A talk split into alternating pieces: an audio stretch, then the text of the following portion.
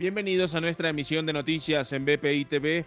A continuación, estas son las informaciones de Venezuela y el mundo que necesita saber antes de terminar su día, este martes 23 de marzo. Venezuela entró en la lista de los puntos críticos de alimentación de acuerdo con el informe más reciente de la FAO.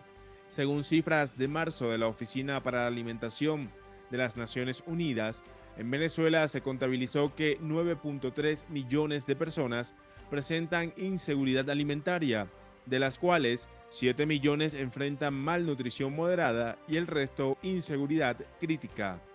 El documento reveló que la recuperación de la alimentación se vuelve más difícil en esa nación, debido a las trabas burocráticas y logísticas que deben enfrentar las organizaciones.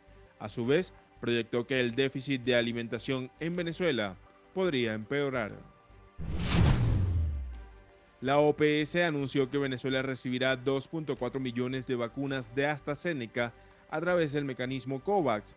El representante de la organización, Ciro Ugarte, explicó que la nación suramericana se estará beneficiando del mecanismo gracias a los distintos actores políticos y entidades de salud, como la Academia de Medicina.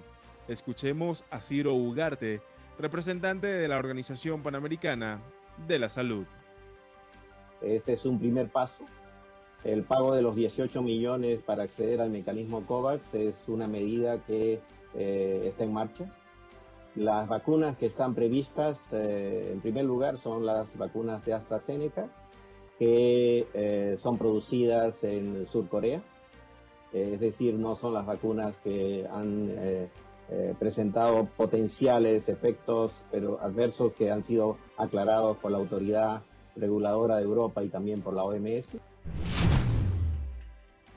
Ante el repunte de casos COVID-19 en la Gran Caracas, el alcalde del municipio Chacao, Gustavo Duque, precisó que evalúan la posibilidad de imponer multas a los vecinos que incumplan con las medidas de bioseguridad y efectúen reuniones o celebraciones durante estas semanas de cuarentena radical. El mandatario detalló que se ha podido evidenciar un repunte de casos y muertos a causa del coronavirus. Por tal motivo, han sido reforzados los protocolos de desinfección en las áreas comunes y zonas urbanas de la jurisdicción. Escuchemos a Gustavo Duque, alcalde del municipio Chacao. Es muy importante que nosotros no bajemos la guardia ante la situación tan grave que estamos viviendo y que nosotros como autoridades locales la percibimos de primera mano. Hemos estado toda la semana atendiendo vecinos con síntomas de COVID o síntomas o vecinos que lamentablemente han estado ya en estados muy graves. Lamentablemente no contamos porque no podemos realizar pruebas de PCR. Y yo creo que ante esta situación la articulación es lo responsable. Yo creo que la política debe quedar a un lado y estoy seguro, hemos elevado las solicitudes, estoy seguro que en los próximos días, ojalá sea así, nos entreguen la posibilidad de realizar pruebas PCR para ser más eficientes con los diagnósticos.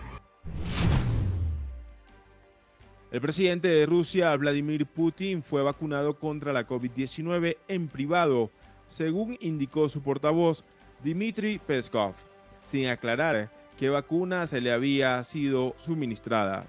Peskov aseguró que el mandatario se siente bien y mañana cumplirá con una jornada de trabajo completa. El presidente de Estados Unidos, Joe Biden, llamó a prohibir los fusiles de asalto y urgió al Congreso regular la tenencia de armas después del tiroteo registrado en un supermercado en el Boulder, en el estado de Colorado, la segunda masacre de este tipo en menos de una semana, mientras que la Casa Blanca hizo la bandera a media asta para conmemorar las víctimas del hecho.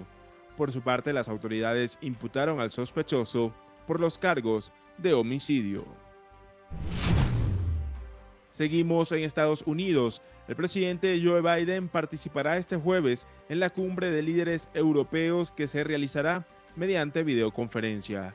El titular del Consejo Europeo, Charles Michel, aseguró que invitó al presidente estadounidense para que comparta su visión sobre la futura cooperación con la comunidad de países.